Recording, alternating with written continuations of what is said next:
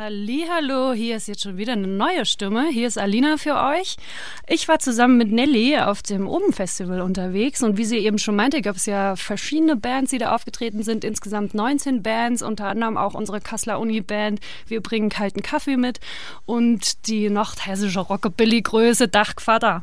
So, aber wer vor allem auch noch dabei war, neben Milky Chance einer der Headliner, war Romano. Äh, Romano ist ja dem einen oder anderen sicher ein Begriff, ein Hip-Hop-Künstler aus Berlin, der seit vielen Jahren erfolgreich musiziert und äh, durchaus für Pol äh, Polarisierung auch sorgt. Und er hat sich Zeit genommen und hat sich in seinem Backstage-Bauwagen mal mit uns unterhalten. Nein, jetzt nicht. Inter Warte kurz, wir haben ein Interview. Nur gucken, ob das nicht geht. Ja, es geht. Yes! Kassel! Ihr seid verdammt nochmal heiß.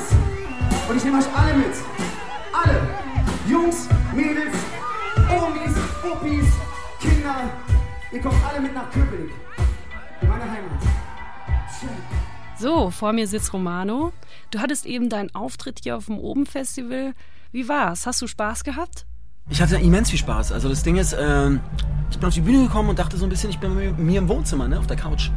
Und äh, ja, mich einfach wohlgefühlt und ich denke, das Publikum hat es auch gemerkt und dann war es so ein gemeinsames, gemeinsame Wohlfühlstimmung. Ne? Ja, das hat man dir auch angesehen.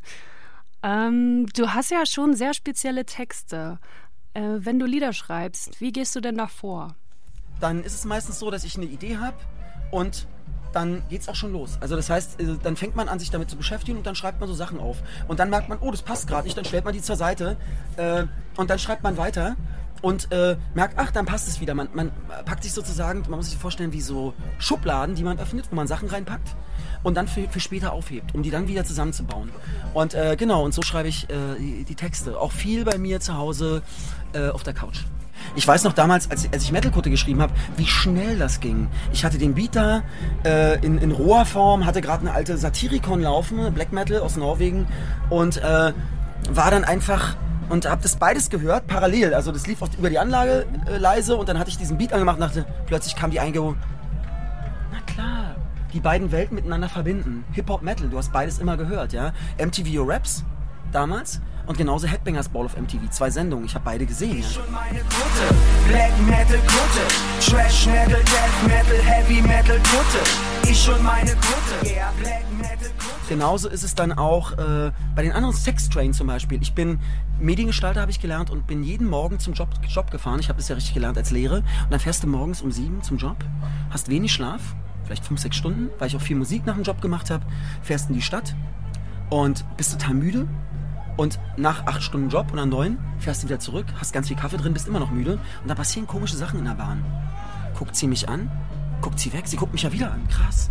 War das eine Berührung? Dann plötzlich eine Hand. Ist das, soll es mehr werden oder ist es eher bloß ein Angebot oder ist es versehentlich? Man weiß es nicht. Passieren komische Sachen und deswegen Sextrain auch geschrieben. Brenn die Bank ab. Ich habe Omas bei mir gesehen vor der Haustür, die haben im Müll gesucht, äh, im Winter mit Taschenlampen. Ich dachte, sag mal, das sind doch es sind doch Großmütter, die haben damals irgendwie Trümmerfrauen, die haben nach dem Krieg die, die, die, die, äh, äh, die, die zerstörten Häuser, äh, die haben Berlin die äh, wieder aufgebaut. Und da habe ich mir so gesagt, die haben noch eine ordentliche Rente verdient, das ist doch eine totale Sauerei. Was läuft denn hier im Staat ab? Brenn die Bank ab, verdammte Scheiße. Und ganz wichtig, wichtiges Thema für mich. Und dann die ganze Bankenkrise, Bankenblasen, ja? Fürchterlich. Das ist ein Thema, was mich interessiert. Korruption, Großkonzerne, Monopole, satte Schweine mit zu viel Kohle. Brenn die Bank ab. Fackel die Banken ab, fackel die Banken ab, brenn die Bank ab. Fackel die Banken ab, fackel die Banken ab, brenn die Bank ab.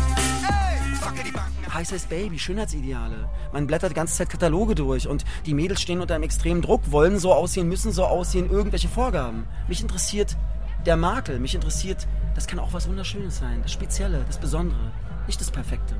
Perfekter Sonnenuntergang reizt mich nicht unbedingt, aber so ein Friedhof mit einem Vollmond und einer alten Eiche, hochinteressant.